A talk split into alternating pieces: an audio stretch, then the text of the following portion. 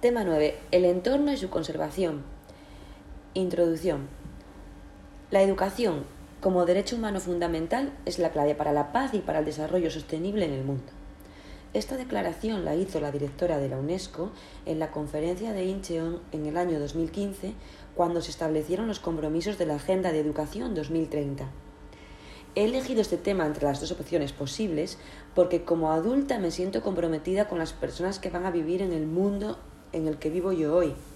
Y como docente, porque pienso que es parte de nuestra labor facilitar que los niños y las niñas tengan los conocimientos teóricos y prácticos para vivir aprovechando los recursos existentes y cuidando de ellos para las generaciones futuras.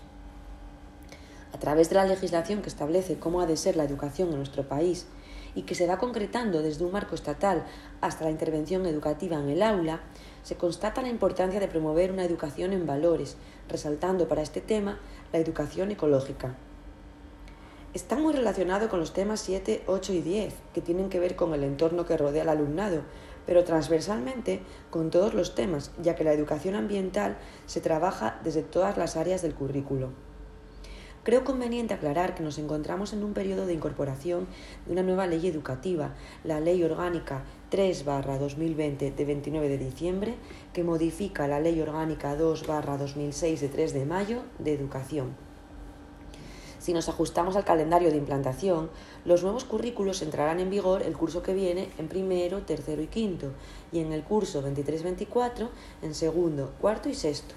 Por lo tanto, el currículo vigente es el decreto 82-2014 de 28 de agosto, que regula la ordenación y establece el currículo de educación primaria en el Principado de Asturias y que concreta el Real Decreto 126-2014 de 28 de febrero, que establece las enseñanzas mínimas en educación primaria.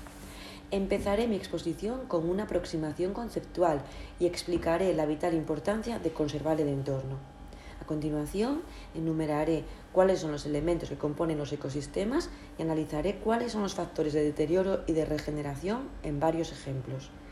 En el siguiente punto del epígrafe expondré cómo el ser humano es capaz de actuar sobre el medio ambiente y por último haré una propuesta de intervención educativa antes de concluir con, una breve, con un breve resumen y conclusión personal y enumerar las fuentes que he usado para elaborar el tema.